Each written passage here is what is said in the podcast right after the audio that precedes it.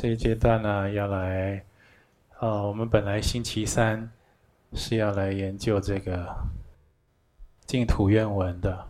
那由于今天是慈悲观世音菩萨圣诞纪念，那特别的日子啊，又在高雄观世音佛院跟大家结缘，所以啊，我们就请高雄同修啊。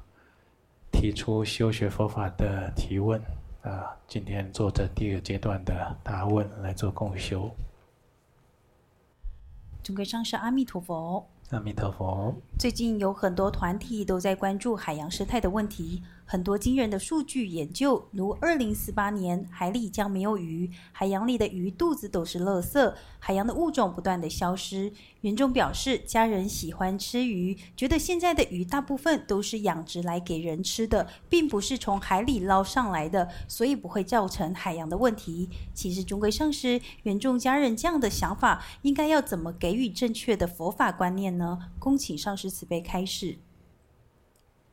这个众生就是人类造恶业造太重了，所以就是就是风雨不调。好，现在台湾缺水啊，还很严峻。那像这些众生，尤其是杀生的恶业的共业造重，或者是毁坏自然生态，这个都不知道去。减少，去遮止，或者去忏悔，乃至于去补偿啊，那会给自他呢带来很严重的后果。那像这一种因果业报这种真理啊，信者恒信，那不听的人还是不听。那看我们佛教徒自己平常本身，人家用佛法来善劝你的时候，你也是选择性的听闻。好，要能够修到自己啊，择善坚持。好，听闻善法，听闻正法，就会是在相续中升起定见，就有这种善根和智慧。那也是要从忏悔开始修的。所以别人不忏悔，我们学佛的人呢，替他们发露忏悔。所以忏悔要多做。所以你看，这个刚才讲二，有人说二零四八年，哦，就是海洋里面呢啊，哦，这些水族啊，他们的肠胃里面可能充满了垃圾，就是人类丢的这些东西。哦，希望这一天不会到来了。但是现在呢，人类造作这种恶业，还有生活习惯，没有这种环保的观念的，自私自利的。已经相当恶化了，所以这个生态也严重的失衡，就生出了很多的灾祸劫、天灾，乃至于人祸。你这个在天灾一重的时候，人心哪里会不变异呢？你看这个人心，我们在二零二零年的时候遭逢很多的事情，人的心呢，他的这种争斗、直取啊，也是极强的一年。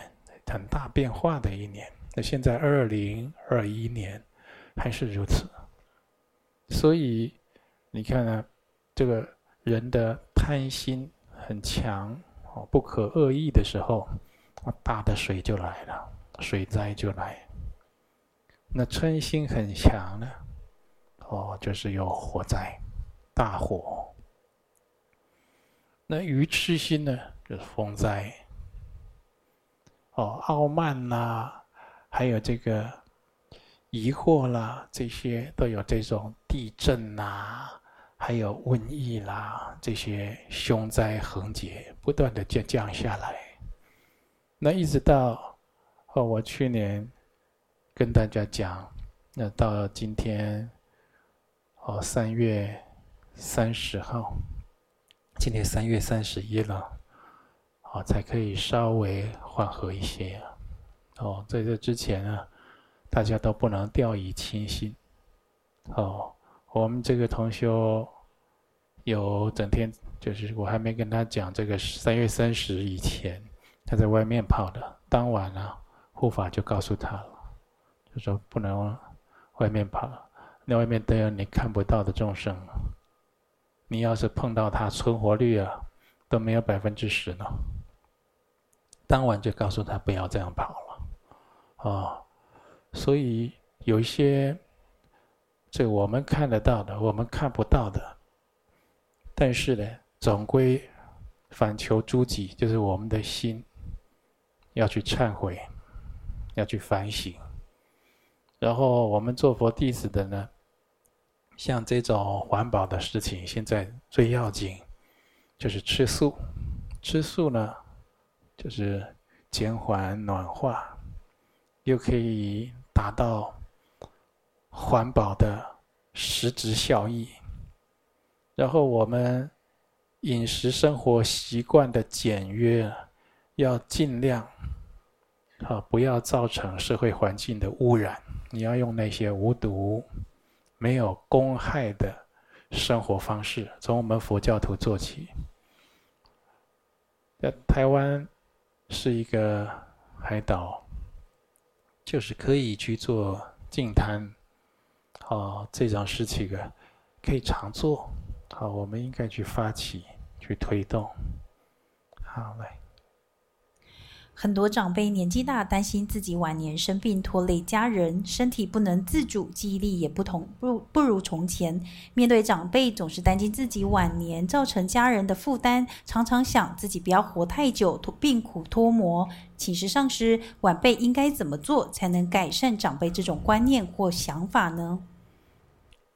这个很难改，但是就是你是他的晚辈，就要有这个耐心。常常啊，要跟他善劝，但是他不一定会听你讲啊，所以你要跟他结好缘。结好缘呢，就是多跟他聊天讲话。长辈心里有很多的无奈痛苦啊，你看能不能或多或少帮他排解？带他去做身体检查，给他看医生。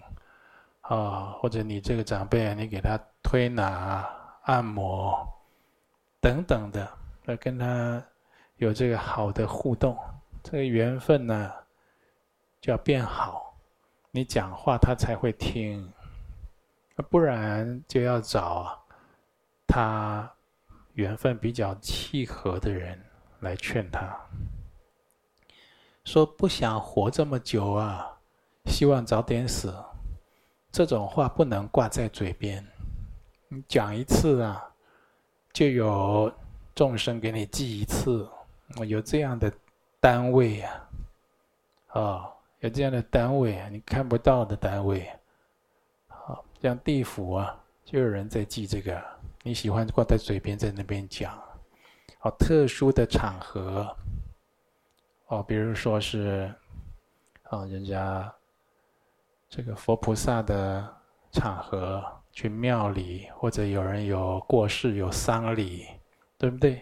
那时候的神圣多，你讲这个话就冒犯、亵渎，那鬼神给你记起来了。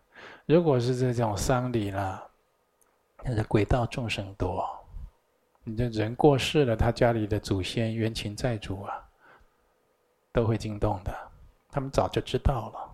然后你就在那边讲，那他们有没有公务人员呢？你看我们人车子有个擦撞，有个什么事情，有没有公务人员？警察就来了，对不对？他们的公务人员来的时候，你嘴巴就是在那边讲，讲说什么？哎呀，我看我也早点跟你去好了，这样有没有？他在本来是来处理那个人的事，他一听开始记你的就写了，你讲什么写什么。就给你抱回去，你这些麻烦就大了。我们在那边放生、吃素、修长寿法，弄了多久才长一点点的寿命啊？你看看，你一下子给你抱回去，给你减了寿，或者你做的不好的事，你嘴巴这样乱讲乱讲，就是不珍惜生命嘛，对不对？你人道的福是很难得的，能够做人很难得的。你有这个八暇十圆满的人生宝，这个人的身体啊，他可以做佛祖的。你人的身体好好修，他可以做佛祖。还可以做观世音菩萨。那当然，你就是没有这样的志向，你也可以做个小女人，啊，做个家庭主妇，对不对？啊，或者就是说，就是说不想活那么久，人生很快都过去。其实啊，会讲这种话的，就就是不明理，没有人告诉他佛法。这种丧气话啊，或者对自己的父母给的，啊，祖先给的血脉，父母给的这个色身不重视，这样讲这种话就是很不吉祥。那证明他就是不明理。常常给他佛法的正确的知见，看一些因果业报的故事。哦，原来我们这个一点点的力量去付出，就可以帮助很多人。那你为什么不去做呢？像这样自怨自艾的人呢，就是都没有善行功德在他的心里。善行功德多的人，他不会这样想啊。他会想，他就是一直凸显放大自己啊，痛苦。因为前两天我还有一个朋友，哦，那我这朋友很有钱呢。他在捐款啊，他做这个善事捐款啊，他常常在做，但是他佛法学不好。哦，他就家里事情多了，烦了，他就说：“其实我活得很不快乐。”这样，啊，常常也跟他家里说：“我不知道还能活多久了。”其实我活得很不开心，常常讲这样的话。你一直凸显自己的烦恼痛苦，你当然不开心啊。你因为你一直注意这个，为什么密宗修观想？观想就是你最乐见的本尊呢？如果你有一个你非常哦相信他可以医治的善知识，你就观想上师。然后呢，如果你有非常尽信的佛菩萨，你观想那尊佛菩萨，比如观世音菩萨，你就是一直去想他。想了，那他是不是有次第？当然有啊。观世音菩萨他不是只有现一个形象，观世音菩萨他的内涵特质，他就是慈悲救度一切的有情众生啊，无我利他，千处祈求千处应。我在苦海常作渡人舟，所以你就一直想观世音菩萨，你就会慢慢慢慢被他的。体性所加倍感染，你就会去做观音菩萨的行持。那他没有佛法的人，他就一直想：我这个很痛苦了，我这个很烦了。哎，他怎么这么不谅解我？我讲话被误会，哦，我跟他相处很痛苦啊。那我怎么样？我怎么？你都是去想这些的。然后他一直想，一直想，一直被你放大，一直被你关注，一直被你凸显。那当然，你整个气场都掉下来，都差掉了，你的境界都往不好的境界去啊。所以临命终的时候，为什么要善知识在场最好呢？善知识在场，这个要往生的人，他会升起正念。他平常都想负面，想惯了，这个时候就要整个把它转过来呀。一般人转不过来，一般人转不过来。我们很多。年长的人，你要做见证。你年长的人，你已经看过不止一个人死掉了，对不对？家里有人死掉了，亲戚有人往生啊，你都看过啊。那个拖着一口气等谁要回来，对不对？所以我，我我我还有最小的儿子没回来。哦，我我想最见他一面。你看到他见一面就断气，你以为说哦，我见到这一面。就放心了，没错，见一面这个愿望，世俗愿望是满了，见一面那个烦恼很重啊。刚才想到这个小儿子啊，哦，很不听话，不会存钱，常常在外面跟人家有冲突，或者生了小孩自己不会养，不会教，带着这个烦恼心，他能去哪里呀？所以一般呢，就是说他都要遇善知识。观想佛菩萨，他才能扭转自己的心到好的境界去，这才能慢慢的所谓达到万缘放下。平常没有这个锻炼，所以我们在世俗五欲六尘奔波的人呢，你每天遇这个烦恼的人，遇那个痛苦的事，遇到这个不开心的人，对不对？每天都这样痛苦，为什么要做早晚课？就要把它洗干净，就净化自己。哦，我这样子不行啊！你带一天痛苦没有洗干净，两天、一年、两年，好了，你已经锻炼好了，你已经培养好了，你的心呢、相续当中都是这些世俗的五欲六尘染着。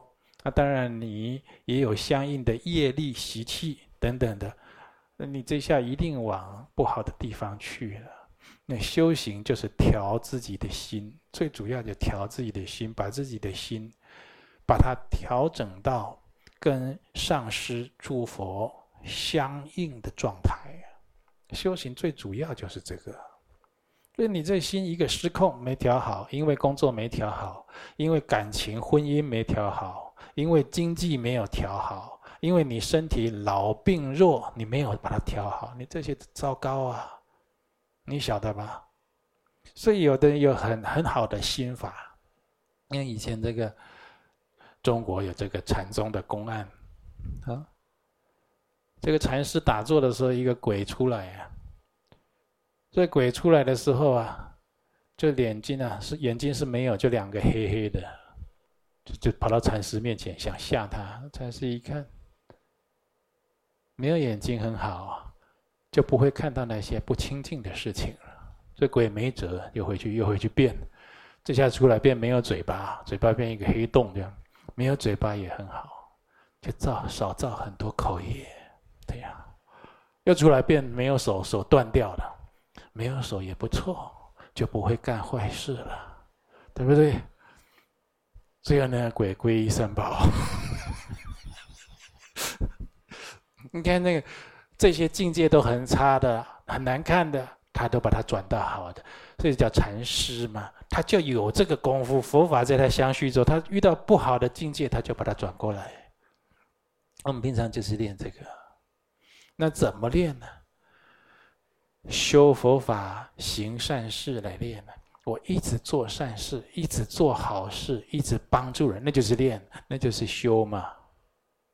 你都不做好事，不帮助人，不做善事，你就欲生活上都是烦闷不顺的事情，你还有你的欲求不满，你就好像浸泡在这样的状态里面嘛，浸淫在这样的状况嘛，那你怎么会处理？是不是要接触那些光明？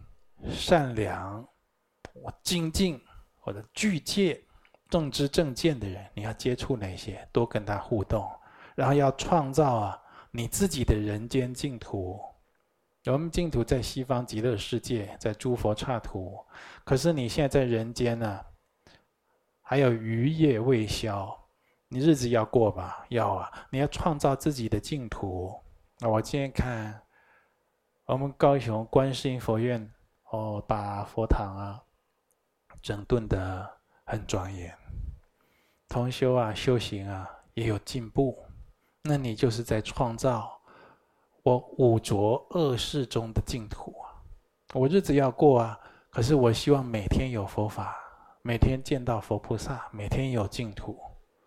啊，有人家庭佛堂设得很庄严，一看到自己设的家庭佛堂啊，每天就上座诵经。念佛、修法、持咒，或者在那里做拜佛、大礼拜、献供等等的，他就是说，这个人生啊，要把它里面啊，要有它的意义价值了。所以我们人生，同学自己要会过日子，啊，真的对自己好的，你要会辨别的出来，好。南部宗教文化盛行，许多人认为自己学佛修行要多听多闻，所以喜欢跑各种道场，选择自己想学习的课程。认为各个团体功德善事都非常好，都会随喜各种善行。其实上师这样的修行方式是否如法，还是会有什么过患呢？这个就是他的因缘，这没有说什么不如法，如法不如法。就是要看这个人的因缘，还有他对佛法真理修持的程度而定啊。嗯，你看这个有一个出家人，在这个荷花池边，看到这个荷花长得这么漂亮，鼻子就凑过去去闻，哇，好香啊！这样啊，然后旁边有一个，一看就知道没有修行，还有点喝醉的人，在那边一朵一朵摘莲花，这样摘荷花，这是护法神出现了，就责备那个出家人：你一个出家人。你怎么可以偷闻花的香气呢？那这个出家人说：“可是那个人还在摘莲花呀。”他说：“他的根气跟你是不一样的，他没有修行。他今天来摘这些莲花荷花，至少没有害人、杀人放火，那就是他的程度啊。你一个出家人，这样去随便去闻花的香气。”起这种分别执取，我是因为你有修行，所以我护你的法来训诫于你，这样。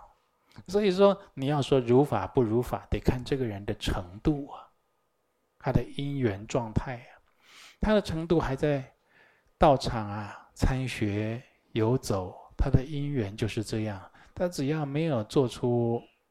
损人不利己的事情，那都是他的因缘过程啊。也就是他和他的善知识的缘可能还没到，那有的他的因缘就显发了。比如说来我们道场，他就决定要在我们道场修行，也有这样的；或他去其他道场，他觉得要在其他道场修行。如果说一生都这样子走各个道场。哦，没有一个依止的地方，没有一个依止的善知识。在金刚圣，我们称为上师都没有。那有的时候就相当危险了。那就证明你这修学啊，没有根，啊，没有这个法脉传承的根，你不知道在修什么，而且最后自己会做自己的上师啊，你自己会用自己的好恶。习气毛病来决定自己要修什么，不做什么，这样你自己会决定。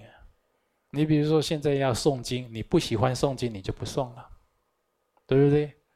大家要持咒，持咒有点兴趣，我跟着持，你会变成这样子。那这样修行的结果是什么？你也没经验，因为你一下到那里，一下到那里，没有人会为你修行的结果负责，你自己概过承受。你要晓得。这当然不会有人给你开罚单，但是你的人生就这样浪费掉了，都没有修行，或者你修行是没有次第的修行啊。我们去学校读书，一年级、二年级、三年级都有分班晋级考试。如果只有一个人，一个小朋友，他偷偷这边听一听，那边听一听，这里听一听，他不会有好成绩啊。就算有好成绩，那叫奇葩，奇葩很少，对不对？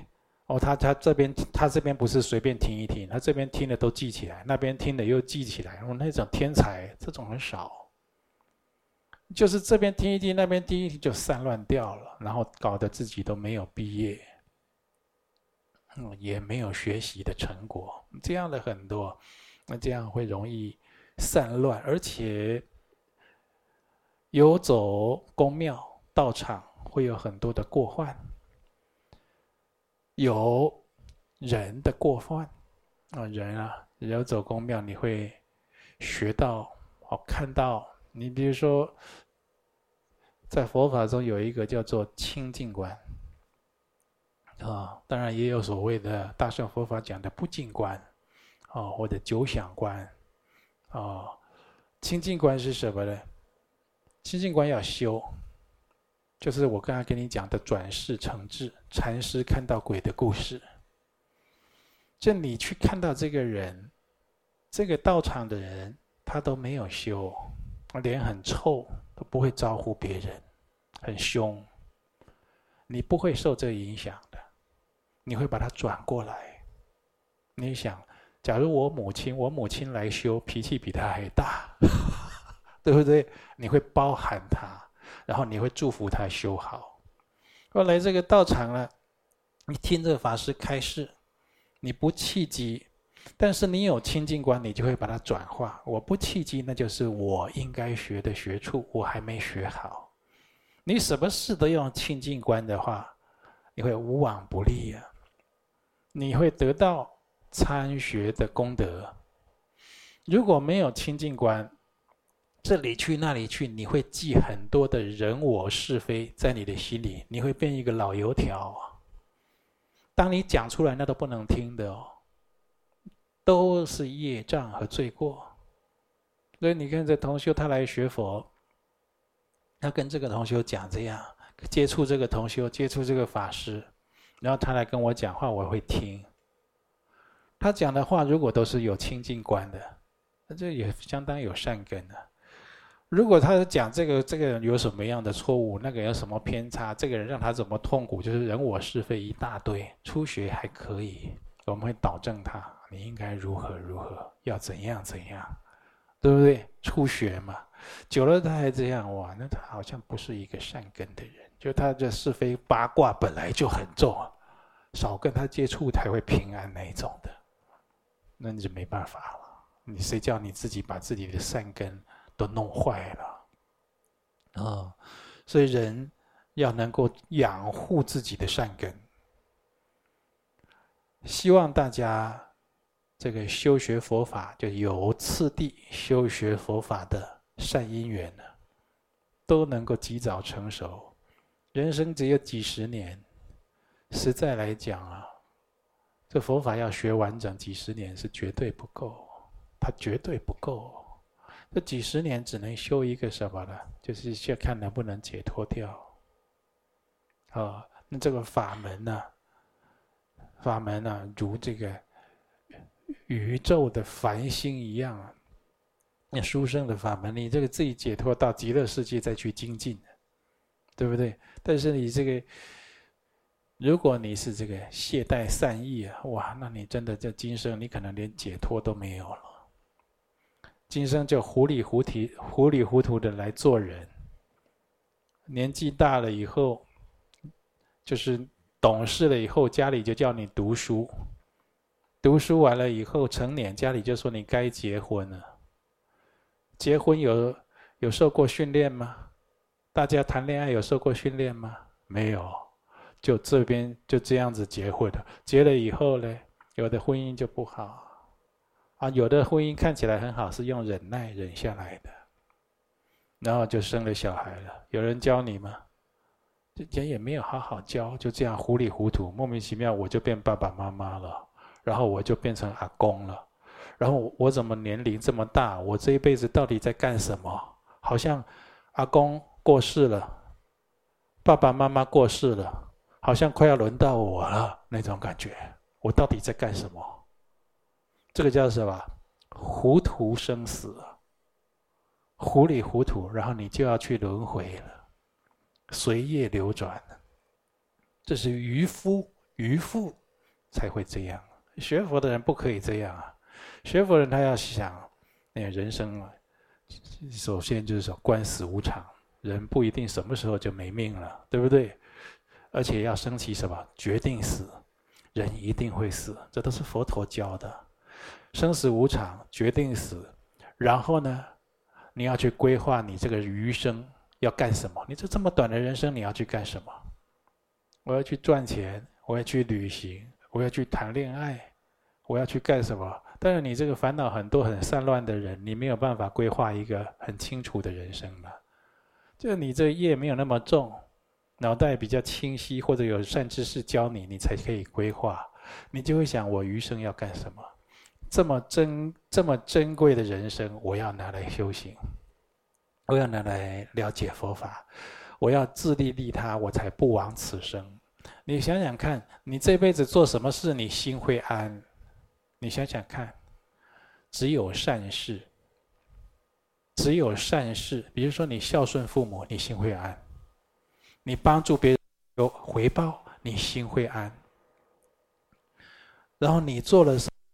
有意义的利他的事情，你的心会安。你想想看，那如果你说做善事心会安，善事里面最为殊胜、最为极致，能产生巨大功德的，唯有用佛法自利利他，甚至是解脱的功功德，那就不是心安了，那就是心平，还可以弃入法界，得到永久的自由自在，彻底的解脱轮回。你还可以救度有情了，就需要帮助的人，你还有那种德能智慧去帮助他呢，对不对？你做了那种自私自利的事情，就算你现在很有钱、很有地位，就算你身体现在很好，都没有病痛，可是你的心不安。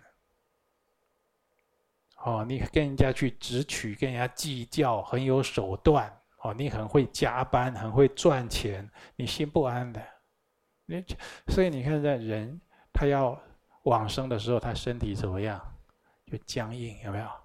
僵硬就心不安。那个小鸟的尸体有人见过吧？小鸟它死掉掉在地上，对不对？我们去捡它的尸体，硬邦邦的，僵硬。然后你开始给它吃咒，给它念佛，你再去摸摸看。他就开始软了，为什么？你给他消业障啊，他就慢慢慢慢慢哦，觉得佛法教他心比较安，他的那种罪恶感、罪业比较不那么重。人也一样的，哦，所以要善用自己的人生规划，就是抢时间啊，还要做有效率的修行。来，还有呢。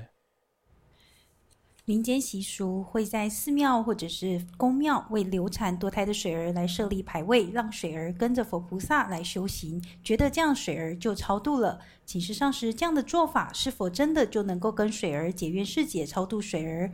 还是说每天缘众有每天来诵经回向，又应该要如何知道水儿是否真的有离开自己的身边呢？啊，这个都给他立超荐牌位很好。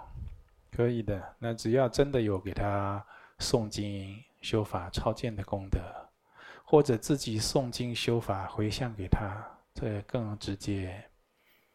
那要怎么知道他有没有被超度呢？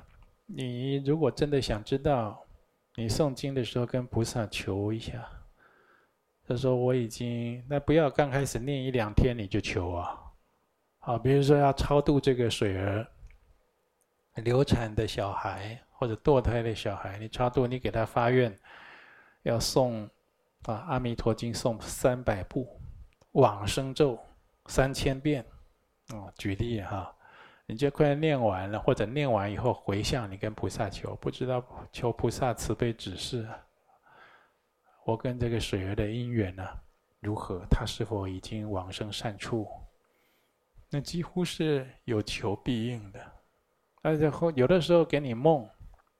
有的时候，在你这个心意之间呢、让你去感知。可有的人就神经很大条啊，他明明菩萨已经告诉你了，你就就不知道，不知道的那个就解不开那个意思啊，或者就是你梦到你不当一回事，或者你忘了啊，像诸如此类。然后你在在我们道场，同学可能就会来问我，那什么意思？那当然我就会告诉他了，啊。所以这就是有求必应，应该是没有问题啊，这倒不用担心。值得担心的就是你有没有好好的超度他，有没有好好给他诵经修法，你超度莲位，有没有给他做一点功德，跟他结缘释解啊？要积极的、不断的去做。那同学啊，很怕这个，很怕这个哦，比如说开一个专案去超度冤亲债主。哦，自己的迫切催讨，你你越怕，你就越扛不动。你现在会不舒服吧？你现在会睡不好，或者你现在有什么事情不顺利？你现在发不了心，现在听经闻法头昏脑胀，开不了智慧，有没有这样？有吧？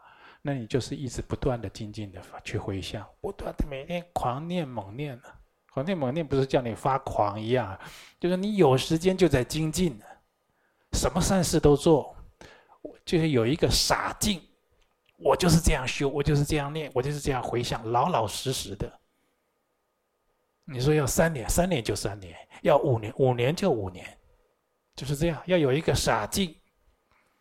哦，很会算哦，这要多久？哎，那师兄，你才念了五天呢？哦，我怎么没有感觉？他们都有感应，我怎么没有感应？你什么感应啊？